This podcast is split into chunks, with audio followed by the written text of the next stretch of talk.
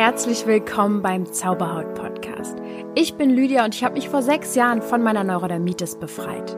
Nun möchte ich dir Schritt für Schritt zeigen, wie auch du deine Haut heilen kannst. Und denk bitte immer daran, du darfst gesund sein. Namaste, meine Lieben.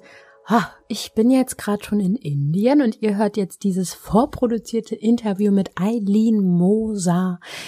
YouTuberin, Bloggerin über das Thema Gesundheit und Ernährung und die hat einfach so viel geile Informationen äh, an uns sozusagen, also an mich ja auch, zum Thema Darm und Verdauung und wenn du erfahren willst, wie du auch schon mit kleinen Schritten und kleinen Tipps und kleinen Veränderungen Großes für deine Haut bewirken kannst, dann hör jetzt auf jeden Fall unbedingt rein. Aline gibt uns einen wirklich großen Überblick auch darüber, was geht da überhaupt ab mit unserer Verdauung. Also wirklich von A bis Z hat sie alles uns erklärt. Jetzt gibt's keine Fragen mehr.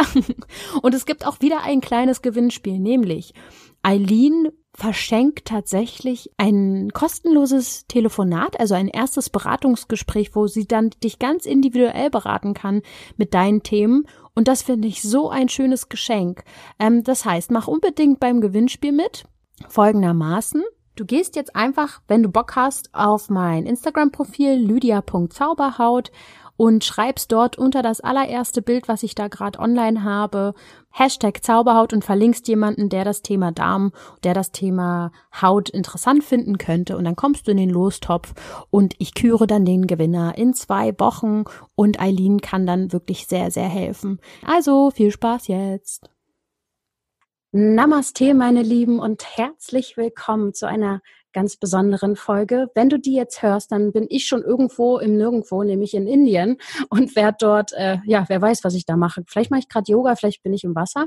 Aber auf jeden Fall habe ich jetzt äh, ein Interview mit Eileen Moser und das bereiten wir für dich jetzt schon vor. Und äh, ich werde sie jetzt erstmal herzlich begrüßen. Hallo Eileen. Hallo, vielen Dank. Ich freue mich heute auch dabei zu sein. Ja, voll schön, dass du, ähm, ja, dass du du bereit bist, mit mir zu sprechen, denn es passt so, so gut mit uns beiden. Du bist jetzt seit ungefähr, ich weiß es nicht mehr genau, aber du bist jetzt schon eine Weile Heilpraktikerin. Ich habe es jetzt Genau, seit eineinhalb Jahren. Ah, genau, seit anderthalb Jahren. Und du hast einen YouTube-Kanal und jetzt auch bald einen Podcast rund um das Thema Gesundheit, ähm, Ernährung, Darm. Und mhm. eben halt auch, weil du selbst mal ähm, Neurodermitis hattest, da ja auch extra ne, aufgestellt sozusagen, was das Thema Haut betrifft. Genau, ähm, richtig. Und deswegen freue ich mich so, so sehr, dass äh, ich heute von dir ganz viele Infos zum Thema Darm bekomme. Trotzdem müssen wir noch kurz sagen, dass die Infos natürlich keine Beratung beim Arzt ersetzt und diese ist auch so, diese Hinweise sind keine medizinischen Anweisungen. Und wenn ihr davon irgendwas umsetzt, dann bitte auf eigene Verantwortung. So. Jetzt ist der förmliche Teil quasi abgehakt und ich möchte dir jetzt gerne das Mikrofon übergeben. Stell dich doch mal meinen Zuhörern vor. Ähm, woher kennt man dich? Was machst du bei YouTube? Und äh, wer ist Eileen?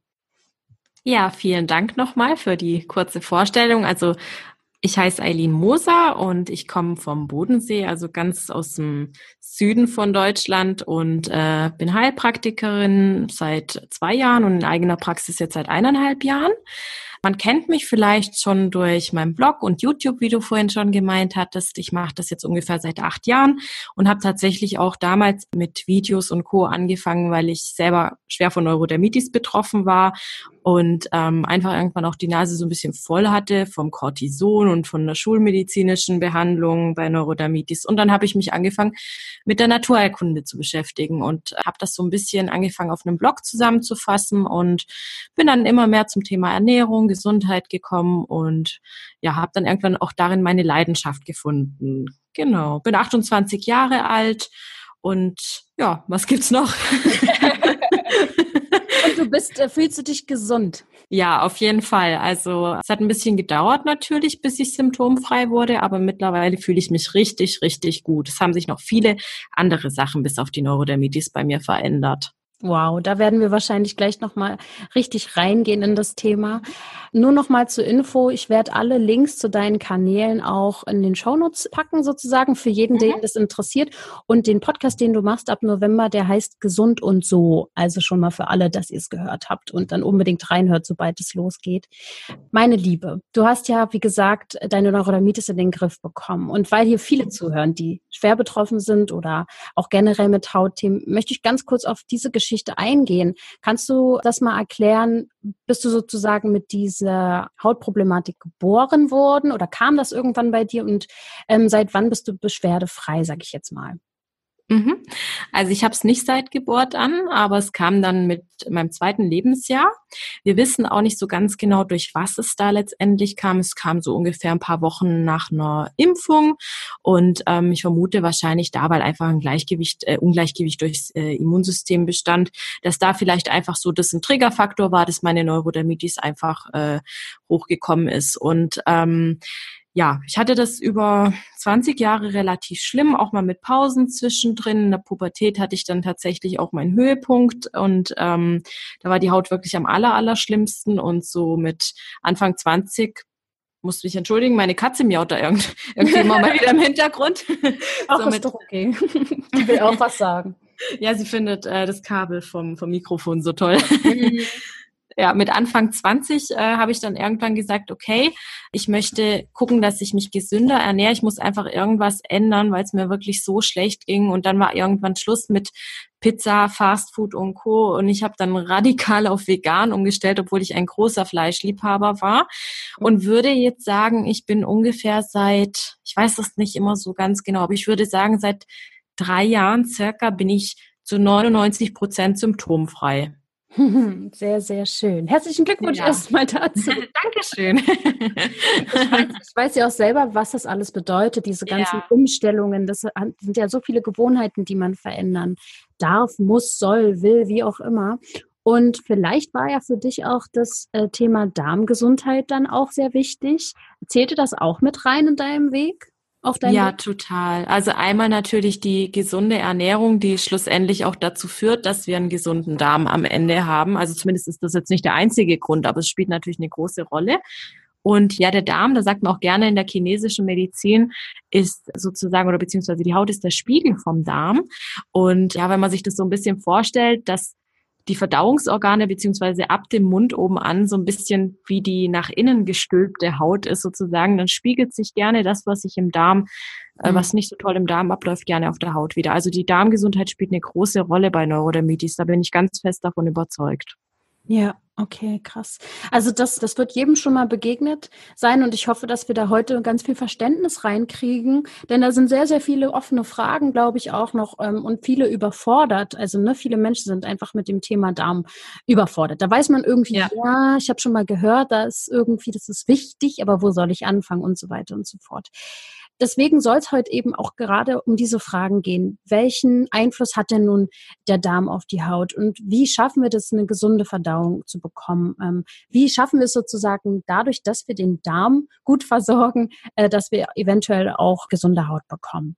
Das ist sozusagen das Thema. Und deswegen können wir ja direkt mal anfangen mit der Ernährung nochmal. Das ist ja mhm. Ne, auch schon mal ein wichtiges Thema. Du hast genau. gesagt, du hast dann radikal auf vegan umgestellt. Würdest du das auch so empfehlen oder empfiehlst du das dann auch Menschen, die im Darm Probleme haben? Also generell jetzt kann man sagen, mittlerweile nicht mehr das. Also ich finde es viel wichtiger, dass man insgesamt darauf schaut, dass die Ernährung einfach entzündungshemmend ist, weil vegan ist ja per se nicht unbedingt gesund. Man kann ja vegan essen und mega schlecht essen, wenn man viel mhm. Zucker isst, viel Ersatzprodukte und Co. Ähm, viele stellen ja nur um, was ja eigentlich gut ist, auch ähm, wegen den Tieren, weil sie einfach, weil es ihnen einfach um das Tierwohl auch geht und ähm, ersetzen dann praktisch alles. Das ist nicht der gesunde Weg. Eine überwiegend vegane Ernährung ist schon sehr vorteilhaft, weil wir bei Neurodermitis und auch bei Entzündungen im Körper das große Problem haben, dass wir durch tierische Produkte viel Arachidonsäure in den Körper bringen, eine entzündungsfördernde äh, Fettsäure Tiere sozusagen. Deshalb macht schon Sinn, die tierischen Produkte zu reduzieren. Dafür aber natürlich auch viel entzündungshemmende Stoffe mit einzubauen, also viel Gemüse, natürlich auch Nüsse, Kräuter, die richtigen Proteine, komplexe Kohlenhydrate. Also es ist nicht nur das Vegan, und es ist auch so, ich, ich bin Fan von, von der Säurebasenernährung. Ich finde es mhm. super gut, wenn wir gucken, dass wir uns einfach sehr naturbelassen ernähren und einfach die Finger von so industriellem Zeugs weglassen. Klar isst man das mal, das ist auch nicht schlimm und es muss auch jetzt keine, keine Religion sein, die man da bei der Ernährung praktiziert oder so. Aber so im Großen und Ganzen mit Ausnahmen glaube ich einfach, dass das so wahrscheinlich das Beste ist bei Neurodermitis, wobei es immer wieder auch individuelle ähm, Unverträglichkeiten gibt. Also du kannst es nicht per se sagen, so dieser eine Plan gilt jetzt für mhm. alle. Das geht nicht. Na gut, okay, wir sind ja auch alle individuell, das, das ist ganz klar, aber gut, dass du es nochmal sagst. Ist denn die, ähm, was hast du gerade gesagt, Säure-Base-Ernährung gleichzustellen mit der histaminarmen Ernährung zum Beispiel? Nein, das ist nicht leicht zu stellen. Also ich ähm, habe jetzt auch nicht komplett im Kopf, was alles histaminfrei und sehr histaminreich ist sozusagen. Aber du musst es dir so vorstellen, mal grob gesagt, alles, was basisch ist, ist viel Gemüse, viel Obst. Das sind eigentlich alle, also Gemüse, Obst ist so gut wie immer basisch. Und es gibt auch eben Gemüse und Obst, was sehr viel Histamin enthält. Also ich meine, dass zum Beispiel hm. Himbeeren mhm. und Tomaten sind. Die sind zwar basisch, aber enthalten dann trotzdem viel Histamin. Und wenn sie zum Beispiel konserviert werden, also umso länger irgendwas reift, gärt ähm, oder eben gelagert wird, umso mehr Histamin enthält es dann auch. Und mhm. deshalb kannst du das nicht gleichsetzen. Das ist nochmal ein bisschen was anderes, genau. Ja. Mhm. Und wenn du jetzt, äh, vielleicht ist der ein oder andere jetzt gerade völlig überfordert mit Ernährungsumstellung, womit soll er oder sie denn jetzt am besten anfangen bei Hautproblemen? Was würdest du so, so grob schon mal sagen? Ähm, klar, individuell ist da immer sicher allergisch und so gibt es da Unterschiede eventuell, aber so was man so grob sagen kann, wie kann man anfangen? Mhm. Also ich kann ja vielleicht mal sagen, was, was ich immer in der Praxis mit meinen Patienten und Patientinnen mache, weil, wie gesagt, also Ernährung ist ja so ein Ding, das ist so eine krasse Gewohnheit. Wir, das hat mit Traditionen zu tun, das hat mit Emotionen zu tun und ähm, manche werden richtig böse, wenn wir die Ernährung umstellen müssen. Und das kann mhm. ich auch irgendwo verstehen. Und deshalb mache ich es auch wirklich immer so, ich ähm, versuche wirklich die Hauptverdächtigen erstmal aus dem Speiseplan zu ziehen, die Neurodermitis einfach sehr arg triggern können. Und das sind vor allem Milchprodukte. Also nicht nur die Milch an sich, sondern auch Käse, Joghurt, Sahne, Butter. Der Zucker ist auch so ein großes Thema. Und da mhm. fällt jetzt für mich nicht nur der weiße Zucker ähm, drunter, sondern tatsächlich auch sowas wie Rohrzucker oder Agavendicksaft oder Kokosblütenzucker. Das das machen wir einfach mal eine Zeit lang einfach so, dass wir das mal komplett weglassen, um den Darm einfach mal wirklich, ja, sich erholen, mhm. also damit sich der Darm einfach mal wirklich erholen kann. Und was wir auch rausnehmen, ist ähm, Weizen.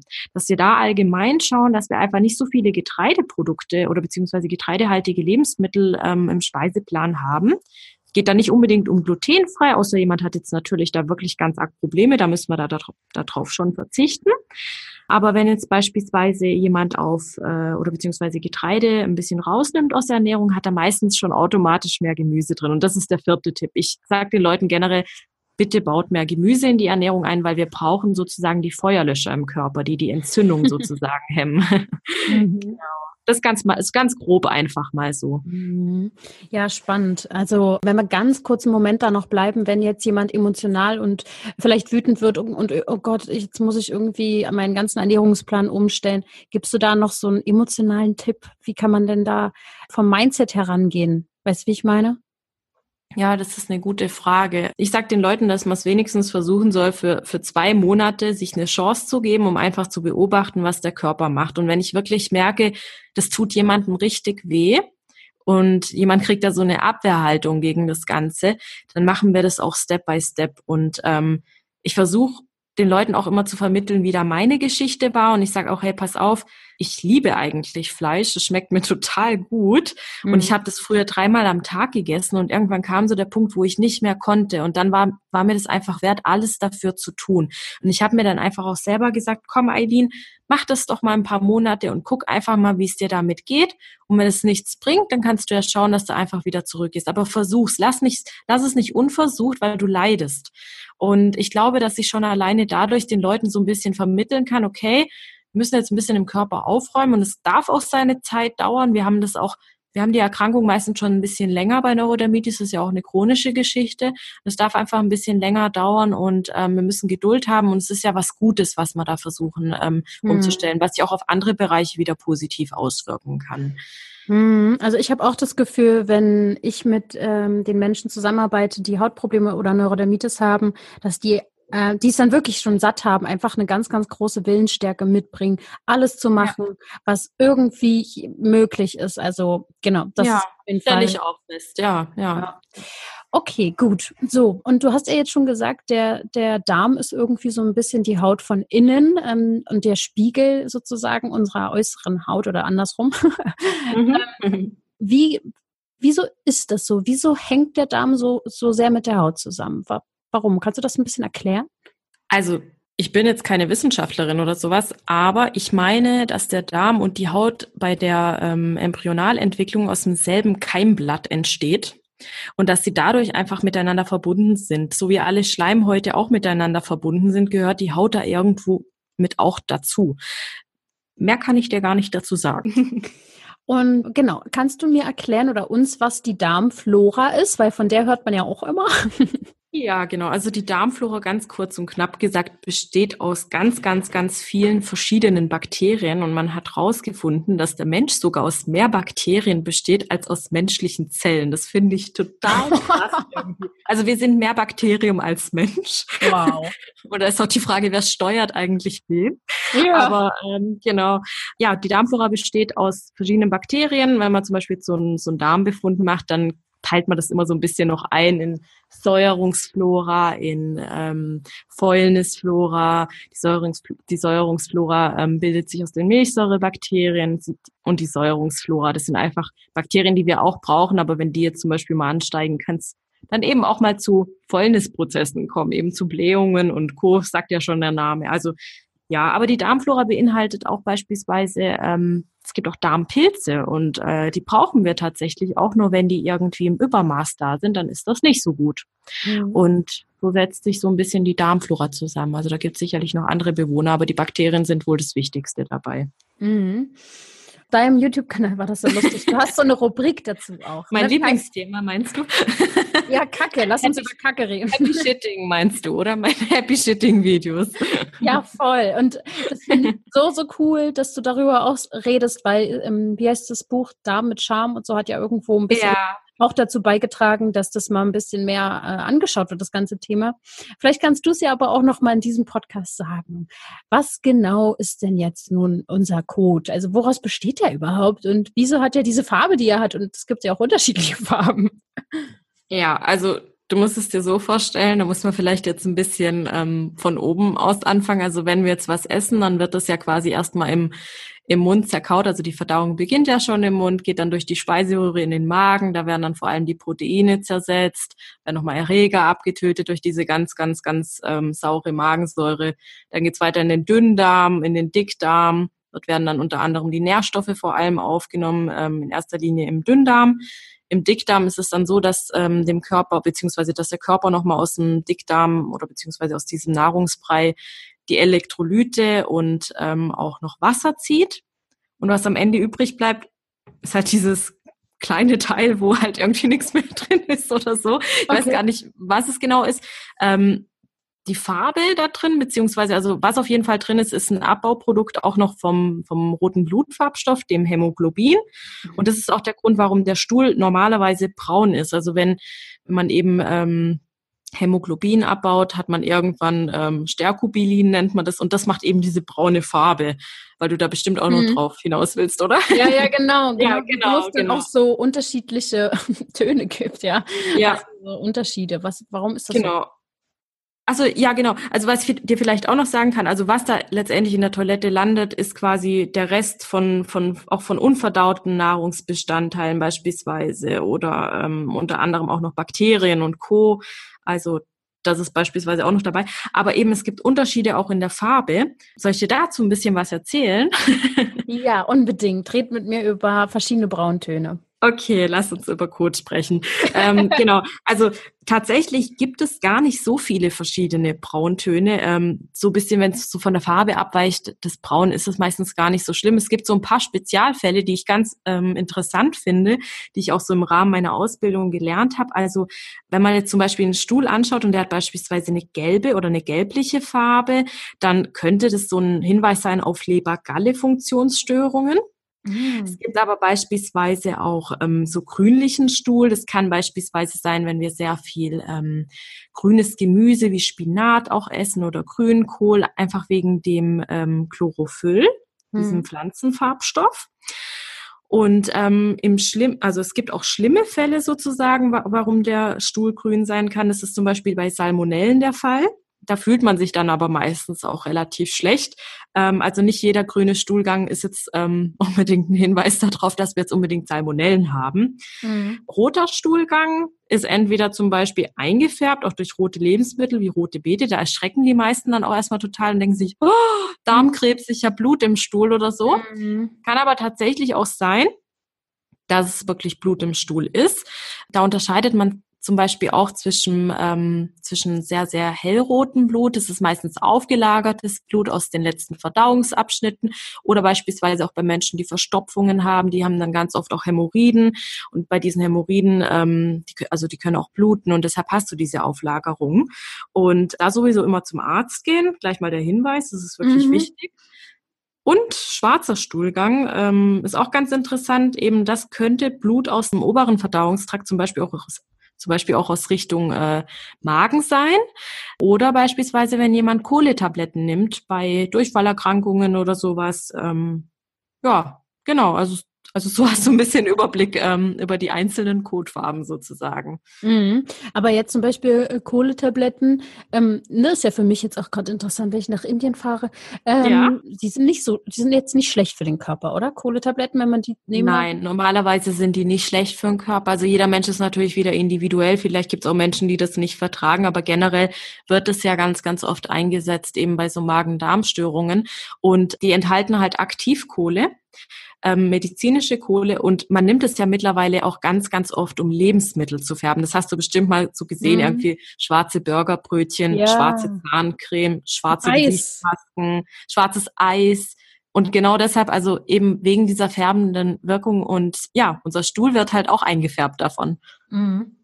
Ja, krass. Siehst du, da wird mir gerade mal so richtig bewusst, dass das Thema Darm und, und so jetzt sowieso schon total Thema für mich ist wegen Indien. Ich wurde so oft jetzt gefragt, äh, so darauf hingewiesen, dass ich aufpassen muss, was ich da esse und trinke, ja, was, was mir ja klar ist, ne? Es ist ja auch, aber ähm, dass ich sogar schon so ein bisschen Angst habe, ja, oh Gott, ähm, nicht, dass mir da irgendwas passiert. Ich habe mir jetzt schon so einen Filter, äh, so eine Filterflasche geholt und so die oh, ja, okay. Wasser filtert und sicher ist sicher alles, ja, keine Ahnung. Also ich werde sehen, äh, was da passiert. Aber es ist auf jeden Fall schon mal ähm, interessant, wie, also keine Ahnung, man hat sich ja früher, also ich als Kind oder so, beschäftigt man sich noch nicht wirklich mit seinem Darm oder mit dem Kot. Äh. Und jetzt wird das immer interessanter, je älter man wird und gerade halt eben wegen den ganzen Krankheiten, die es so gibt. Und ich habe jetzt auch ganz, ganz viel gehört und gelesen. Ich weiß nicht, ob du das auch schon mitbekommen hast, dass im Stuhl voll oft so kleine Plastikpartikelchen. Ja, ganz furchtbar. Das ging gestern ja voll durch die Presse. Ja. Aber es ist irgendwo auch so ein bisschen, ähm, ja, also es überrascht mich eigentlich überhaupt nicht, weil ich meine, ähm, wie viel Plastik haben wir in den Meeren und ähm, ja. viele Leute essen Fisch, Meeresfrüchte. Ähm, das ist einmal da drin und gleichzeitig glaube ich halt auch so, dass voll viele Lebensmittel damit belastet sind und auch nochmal die Belastung auch, also dadurch, dass man zum Beispiel auch aus Plastikboxen isst oder beispielsweise auch aus Plastikflaschen ganz viel trinkt, das kann ja auch nicht einfach so an uns vorbeigehen. Also es ist nicht nur diese Wirkung mit, ähm, mit dem Plastik, die wir da drin haben, sondern auch die, die hormonelle Wirkung tatsächlich durch diese, durch diese Xenoöstrogene. Also es ist so oder so echt ein blödes mhm. Thema mit Plastik, ja. Ja, krass. Also mich hat's auch nicht geschockt. Also es, es war halt, die Bilder waren dann so, oh ja, krass, aber eigentlich, also ist uns doch klar, oder? Also anscheinend vielen Menschen noch nicht. Naja. Ja, ja. Genau, jetzt ähm, kannst du vielleicht was zu dem Zusammenhang äh, erzählen zwischen Darm und Allergien? Also gibt es dann überhaupt einen Zusammenhang? Ja, auf jeden Fall. Also du hast ja quasi 80 Prozent des Immunsystems im Darm sitzen, vor allem, im, vor allem in der Darmschleimhaut. Und wenn es unserem Darm das, nicht gut geht. Und da, da, sitzt dann so, eine, äh, so ein Vorstand, so ein Immunsystem. Genau, da sitzt dann, da sitzen ganz viele Vorstände. da haben wir, da haben wir super viele, äh, wie sagt man, immunkompetente Zellen, die dort sitzen und ähm, ja, sich's gut gehen lassen, hoffentlich. Und wenn nicht, dann haben wir meistens schlechten Darmzustand. Also zuerst hat man einen schlechten Darmzustand und dann meistens auch eine schlechte Darmschleimhaut. Und letztendlich äh, leidet darunter natürlich auch das Immunsystem. Mhm. Wer auch immer sich das ausgedacht hat, dass eben mhm. der Darm und das Immunsystem zusammenliegen. Wenn wir uns schlecht ernähren, dann ähm, hat es halt auf lange Sicht auch eine Konsequenz für, für unser Immunsystem im Darm.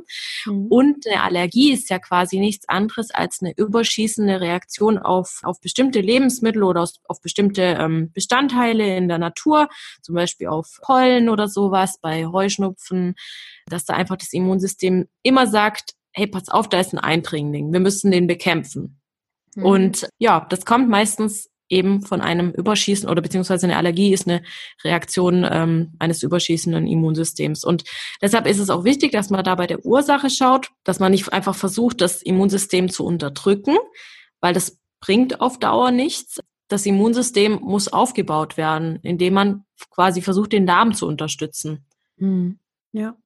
Also das ist meine feste Überzeugung und das sehe ich auch tagtäglich in der Praxis, dass es auch meistens sehr gut funktioniert. Mhm. Total interessant. Ich habe jetzt auch äh, einiges für meinen Darm getan in, in den letzten Wochen und mhm. ich war jetzt schon zwei, dreimal bei einer Frau, die Katzen hat und ich habe eigentlich eine Katzenallergie und es war einfach nichts. Also ich hatte nichts. Ja, ja, und genau, genau solche Sachen erlebe ich dann auch, wo ich mir denke, boah, okay, so krass. krass. das ist toll, ja. ja. ja. Okay, und woran erkennt man jetzt, dass man eine ungesunde oder halt eben eine gesunde Verdauung hat? Das ist eine gute Frage. Also vielleicht fangen wir mal mit der gesunden Verdauung an. Bei einer gesunden Verdauung hast du regelmäßigen Stuhlgang, idealerweise. Was, was ist regelmäßig? Ja, genau. Also idealerweise sagt man täglich sozusagen. Aber also wenn man das jetzt so von meiner, also in der Medizin sagt man quasi, wenn du dreimal die Woche auf Toilette gehst, ist noch alles normal fällt noch nicht mal unter Verstopfung sozusagen. Mhm. Und alles, was bis zu maximal dreimal am Tag ist, ist auch noch, ist auch noch okay. Alles, was darüber hinausgeht, ist Durchfall. Also so, dass man so ein bisschen so eine, so einen Richtwert hat. Also ich finde es nicht normal, wenn man nur dreimal die Woche auf Toilette geht und den Leuten geht's meistens auch überhaupt nicht gut. Die Leute fühlen sich meistens total voll und ähm, mhm ja so blockiert auch im Bauchbereich einfach, weil da einfach nichts weitergeht, weil sich da nichts bewegt, es stagniert einfach. Also aus meiner Erfahrung heraus tut es den meisten ganz gut, wenn sie einmal am Morgen auf Toilette können oder wann auch immer. Und dann ist es natürlich auch gut, wenn man ähm, nicht so viel Blähungen hat. Es ist total normal, wenn man ab und zu mal pupsen muss. Das äh, muss jeder mal, Frau wie auch Mann. Und nein. Ähm, nein, das machen wir Frauen auf gar keinen Fall. Niemals. Nee, nee. Und was auch gut ist, ist, wenn man zum Beispiel einen Stuhlgang hat, bei dem man nicht viel Klopapier braucht. Also einen Stuhlgang, der nicht viel schmiert. Das hat auch schon F.X. Meyer gesagt, der Franz Xaver Meyer. Davon kennt man beispielsweise auch diese, diese Darmkur, die so bekannt ist. Mhm. Ja, genau. Also wenn man einfach so das Gefühl hat, hat man hat eine gesunde Mitte. Und alles, was so ungesund ist, es geht halt in Richtung Durchfälle, Verstopfung, ständige Blähungen, extremer Blähbauch, auch ohne, ähm, ohne dass man pupsen muss, dass man sich einfach fühlt wie so ein Luftballon und da geht gar nichts raus. Oder auch dieses ganz schlimme Völlegefühl, Bauchkrämpfe, Bauchschmerzen. Und wenn man das mal hat, ist es ja nicht, ist es nicht schlimm, sage ich mal. Wenn man das aber wirklich auf Dauer immer wieder hat, regelmäßig, da muss man schon mal schauen, da ist meistens irgendwas nicht in Ordnung. Mhm. Da komme ich auch mal direkt zu einer Frage, bevor ich sie vergesse, nämlich Bläh Blähbauch habe ich jetzt letztens halt ähm, gehört bei jemandem. Genau, was kann man denn da machen oder woran liegt das denn auch gerade so im Unterbauchbereich, wenn da das immer so äh, aufgebläht ist quasi? Mhm. Also, das, das ist total schwer in einem Satz zu beantworten.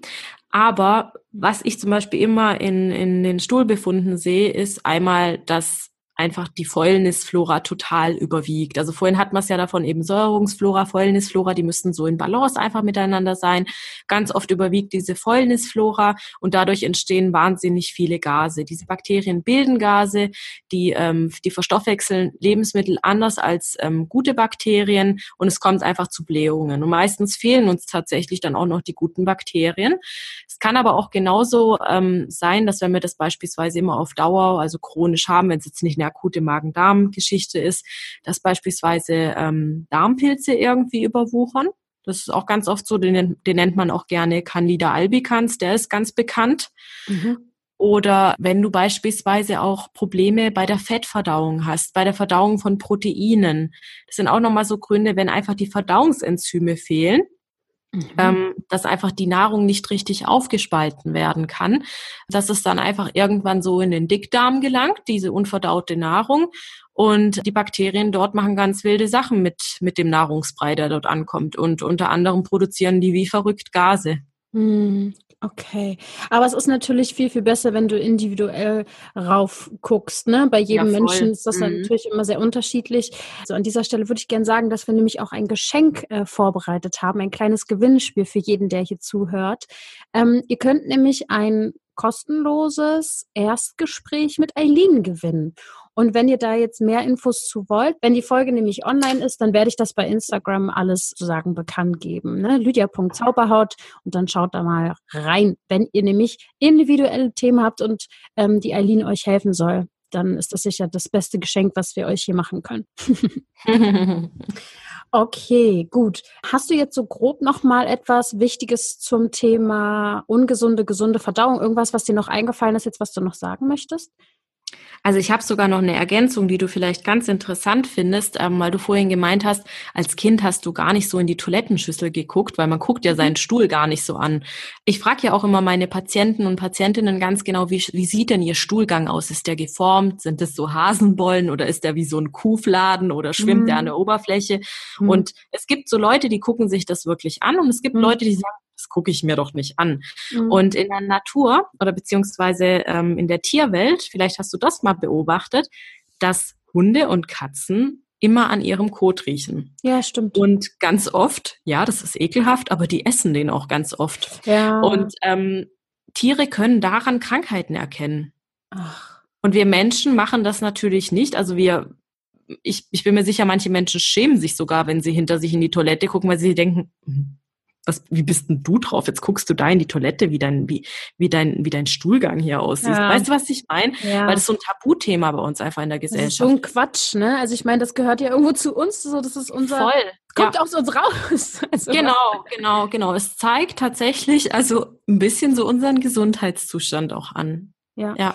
Und ähm, dann können wir ja, also erstmal, du hast jetzt sehr, wirklich sehr viele interessante Sachen in diese kurze Zeit hier reingepackt, gerade auch schon. Und jetzt auch gerade noch mit Tieren, ja. Jetzt, äh, genau, die essen das. Ich habe das nämlich zum Beispiel bei meinen Kaninchen damals schon mal festgestellt, ja. bei meinem Hund. Und ja, dann ich auch. Immer, was geht da ab, ne? Aber dass sie dann ja. dadurch was erkennen, das hätte ich nicht gedacht. Ich dachte einfach, keine Ahnung, also irgendeinen ja. Haben, aber ich wusste nicht, was. Ist ja interessant. Ich weiß nicht, ob die das auch gerne essen. Keine Ahnung. Mm, Frag ja, mich ja. nicht. Da, da, also näher habe ich mich jetzt damit auch nicht befasst. Müssen wir, glaube ich, auch gar nicht. nee, auf keinen Fall. Aber interessant an der, an der Stelle ist vielleicht diese unterschiedlichen also jetzt geht's halt wirklich deep hier, aber diese unterschiedlichen Formen von ähm, Code, hat das eine Bedeutung, ja? Also wenn die unterschiedlich, sage ich jetzt mal, groß oder klein, würfelig Auf jeden so Fall. Auf jeden Fall. Also ein guter Stuhl ist meist einfach geformt mhm. und ähm, sieht einfach aus wie so eine Wurst. Das ist einfach so. Und mhm. ähm, ja, nochmal ein Beispiel, weil da kann man auch wirklich jetzt viel dazu sagen. Wenn der Stuhl beispielsweise ähm, mit sehr viel Luft rauskommt, und ähm, auch noch an der Oberfläche schwimmt und, und sehr geruchsintensiv ist, dann kann es auch immer so ein, so ein Zeichen sein, okay, vielleicht hat, hat derjenige eine gestörte Fettverdauung, weil sehr viel Fett im Stuhl lässt den Stuhl natürlich auch oben an der Wasseroberfläche schwimmen. Also eigentlich ah, ja. geht der Stuhl am besten unter. Aber natürlich gibt's da wieder Tagesschwankungen und nur weil es jetzt mal so ist oder mal paar Tage so ist, ist ein Mensch nicht krank, um Gottes Willen.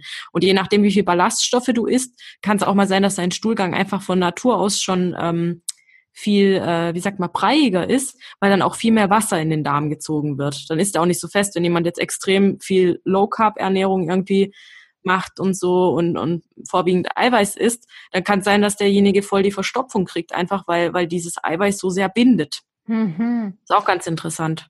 Kann man ja fast Tagebuch drüber führen, damit. Ja, voll. Also ich kann da den ganzen Tag drüber reden. okay, krass. Also das, ähm, wenn man vermutet, dass man Probleme sozusagen hat, sollte man das vielleicht auch wirklich mal so ein bisschen dokumentieren, bevor man vielleicht zum Heilpraktiker geht, weil dann hat man ja direkt schon mehr Infos. Das kann man auf jeden Fall machen, ja. Also es gibt sogar Leute, die das bei mir in der Praxis auch machen, ja, ähm, ja. die dann aufschreiben, was sie so essen und das dann dokumentieren und sich dadurch einfach ähm, auch besser kennenlernen, ja. Also Symptomtagebuch sozusagen führen. Total. Also ich bin ja eh irgendwie immer dafür, dass wir uns, ich finde so ein bisschen das Leben bedeutet das auch, dass man sich immer besser kennenlernt, ja, dass man immer genau. mehr versteht, wie man funktioniert und wie sein äh, Körper funktioniert. Das ist ja auch bei den alternativen Verhütungsmethoden so, äh, dass ja, es ja auch Methoden gibt, äh, wo man sich einfach mal besser kennenlernt und das finde ich so, so schön. Also finde ich eigentlich jetzt wirklich gar nicht mal so einen verkehrten Gedanken darüber, ein bisschen Buch zu finden, falls man halt ja. Probleme hat mit seiner Verdauung ja. auch gerade. Genau. Bin ich voll bei dir. Und apropos, weil wir gerade bei ähm, Verhütungsmethoden waren, ähm, Frauen und Menstruation und Durchfall. Ja. Ich weiß nicht, ob es generell da einen Zusammenhang gibt, aber ich habe das jetzt auch schon öfter gehört und dass das sein kann. Ich weiß gar nicht mehr, wo das war. Ja, Frauen haben nicht nur einmal im Monat Menstruation, sondern halt auch dann Durchfall. Also ich weiß nicht, muss ja nicht immer so sein, aber hat es einen Zusammenhang? Ja, du meinst es wahrscheinlich ähm, am Ende vom, vom Zyklus, also am Ende mhm. quasi kurz, also Zyklus eben am Ende kurz bevor die Periode kommt, ähm, werden wir sozusagen zum prämenstruellen Monster. und in, nein, Spaß, war nur ein Witz. Manchmal schon. Ähm, nee. Dass wir dann eben solche Sachen haben wie Verstopfung und ähm, Durchfall. Also es gibt beides übrigens, gell? Bei manchen mhm. ist es auch nur Verstopfung, bei manchen ist es halt Durchfall und halt noch so andere Sachen wie Wassereinlagerung und Co. Mhm. Ähm, aber jetzt zum Thema Verdauungsbeschwerden, warum wir das haben. Ähm, da gibt's eine Erklärung dafür. Ich meine, das hat was mit den Prostaglandinen zu tun. Die entstehen, glaube ich, aus Fettsäuren. Das sind Entzündungsstoffe sozusagen, die Prostaglandine. Und die führen in der Gebärmutter auch zu Kontraktionen. Und diese mhm. Kontraktionen werden nicht nur in Bezug auf die Gebärmutter ähm, sozusagen bemerkbar, sondern auch in Bezug auf den Darm. Und ich kann mir halt vorstellen, dass die halt ganz, also wenn der Darm halt noch mehr bewegt wird sozusagen durch diese Kontraktion, weil so arbeitet der Darm ja auch, der, der bringt sozusagen einen Stuhl in die Toilette, indem er sich immer wieder so zusammenzieht wie so eine Ziehharmonika durch die sogenannte Darmperistaltik. Und das ist quasi auch eine Art ganz automatische Kontraktion durch Muskeln.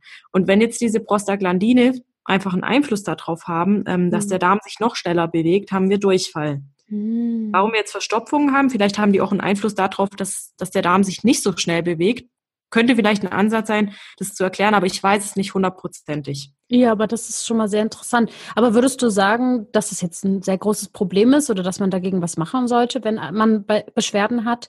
Einmal im Monat, sag ich jetzt mal, als Frau? Also ich bin jetzt mal ganz ehrlich, wenn man jetzt zwei Tage vor der Periode, ähm, sage ich mal, ein bisschen Durchfall, ein bisschen Verstopfung hat und es jetzt tatsächlich einen richtig, richtig arg stört, dann kann man natürlich immer gucken, ob man das Hormonsystem noch optimieren kann. Aber ansonsten würde ich einfach sagen, das gehört zu uns. Genauso wie die Menstruation. Das ist halt einfach einmal im Monat so. Das mhm. ist einfach wegen den, wegen der hormonellen Umstellung so und deshalb kommt dann auch die Periode, um, um dem Ganzen wieder Entlastung zu geben, sozusagen. Ähm, also wenn man wirklich darunter leidet, allgemein im Rahmen von PMS, unbedingt was fürs Hormonsystem machen mit einem Therapeuten zusammen oder wie auch immer.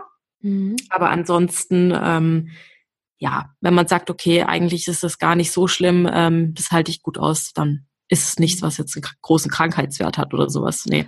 Okay, aber ähm, da bleibe ich mal ganz kurz hängen, nämlich in Sachen Hormone und da eventuell was machen mit einem Therapeuten. Meinst du dann auch äh, Heilpraktiker ähm, oder was genau kann man da so grob gesagt schon mal machen? Weil ähm, ich weiß es zum Beispiel auch von mir, dass ähm, wenn äh, meine Haut sozusagen auch schlechter ist immer, wenn ich meine äh, Menstruation habe, so kurz davor geht schon los, so zwei, drei Tage ja. vorher. Ja. Und ähm, das ist für mich schon ein bisschen belastend, weil das einmal im Monat ist, dass ich schon mir so denke, oh nee, weil, oh nee, jetzt geht's wieder los so und dann ist es oh je, fast ja. so, als wenn ich, als wenn ich das ja selber hervorrufe schon fast, ja, dass es einfach so ein Kreislauf ist. Mhm. Ja. ja. Kann man machen? Mm, meinst du jetzt speziell in Bezug auf, auf die, Haut. auf die Haut bezogen? Mhm. Ähm, also im Prinzip allgemein vielleicht ein bisschen auf alles bezogen, ist einfach total wichtig, dass man sich gerade die Woche vor der Periode vielleicht noch mal ein bisschen mehr versucht, gesund zu ernähren mhm. und auch ähm, schaut, dass man echt viel trinkt, dass einfach der, das Lymphsystem gescheit arbeiten kann, dass quasi die Müllabfuhr im Körper aktiviert wird. Mhm. Und ähm, beispielsweise könnte man auch Hauttees trinken. Also gerade mhm. ähm, Tees mit Kräutern wie Stiefmütterchen, Brennnessel, ähm, beispielsweise auch Sachen, die essen, die einfach viel Chlorophyll enthalten, also viel grünes Gemüse und mit Zucker aufpassen, mit zu viel isolierten Kohlenhydraten aufpassen, ähm, viel Gemüse, entzündungshemmende Stoffe mit Omega-3 ähm, unterstützen. Aber Omega-3 ist sowieso immer ein Thema, finde ich. Da muss man eh immer gucken. Mm. Meistens zu wenig. Also solche Sachen vielleicht ein bisschen ausprobieren, auch viel an der frischen Luft einfach sein. Ich denke, schon diese, diese paar Tipps so ähm, helfen schon ganz, ganz vielen, auch bei den anderen Beschwerden, die da ganz oft im Zusammenhang bestehen. Mhm. Und ich glaube auch, was mir auch mal aufgefallen ist, das kann ich vielleicht von mir sagen, ähm, ich bin tierisch müde, wenn ich, ähm, wenn ich meine Periode bekomme, so zwei Tage davor. Da sitze ich manchmal in der Praxis und denke mir so, oh mein Gott, wenn jetzt jemand kommt, ich schlafe direkt ein, mein Kopf liegt da hinten, ich schlafe direkt ein, ich bin überhaupt nicht leistungsfähig und denke mir so, nächsten Monat nimmst du dir frei. Ja, ja. Aber ähm, ich habe auch schon bemerkt, dass ich mich manchmal ein bisschen auch wahrscheinlich mitreißen lasse von dem Zyklustag, den ich gerade habe. Und ich versuche mhm. jetzt gerade gar nicht mehr so aktiv drauf zu gucken, was für ein, in was für einem äh, mhm. oder was für ein Zyklustag ich gerade habe und ob es jetzt wieder diese zwei Tage davor sind, weil ich glaube, es hat auch viel mit Mindset zu tun und ähm, dass ja. man sich so reinsteigert, so von wegen, okay, jetzt am Freitag und Samstag sind wieder diese Tage, da wirst du wieder voll müde sein. Ja. Und ich glaube, dass man das selber so so als selbsterfüllende Prophezeiung sozusagen ähm, hervorrufen kann, auch so ein bisschen. Voll, das ist ja das Ding, wo man so einen Zwischenweg finden muss. Also ähm, das meine ich auch, dass ich das ja selber schon fast als Kreislauf in mir selber hervorrufen kann. Ja. Aber dass man mal guckt, äh, was man halt trotzdem irgendwie dafür tun kann. Ich würde mir ja, auch voll. Äh, voll gerne frei nehmen, wenn ich genau wüsste, dass ich mich auch darauf verlassen kann, dass die genau zu dem Zeitpunkt kommen, die, die wo sie kommen müssen, ne? Naja. Ist es nicht in irgendeinem Land so, dass du sogar zwei Tage frei kriegst, wenn du deine Periode mhm. hast? Ja, hm, genial. Dann hinziehen. genau. Also, nee, es hat natürlich auch ganz klar hormonelle Ursachen, aber ich denke auch, dass der Kopf manchmal ein bisschen mitspielt. ja, ja, beides auf jeden Fall. Gut, das war ein kleiner Ausflug in die Frauenwelt. Für alle Männer, die da zuhören, könnte ja auch mal interessant sein. Ne? Wir brauchen mhm. da nämlich Verständnis für. ja, genau. So, gehen wir weiter zur Verdauung. Ähm, woran erkenne ich denn, also wenn man es überhaupt erkennt, dass ich jetzt stressbedingt Verdauungsprobleme habe? Jetzt jetzt nicht mal unbedingt so ernährungstechnisch. Das kann ja auch Stress machen, klar, Ernährung, ja. aber ich meine so eher emotionalen Stress. Ich glaube, ein gutes Beispiel ist dieses Thema mit Prüfungen. Das war Teil 1 und nächste Woche geht's dann weiter.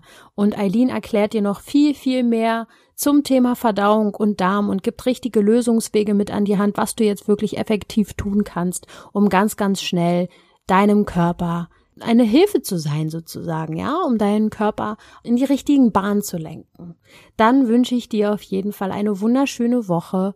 Mach unbedingt bei dem Gewinnspiel mit. Let's go ab zu Instagram, lydia.zauberhaut, Hashtag Zauberhaut und jemanden verlinken unter das erste Bild, den das Thema interessieren könnte und du kommst in den Lostopf für ein kostenloses Beratungsgespräch bei Eileen. Na dann, bis nächste Woche.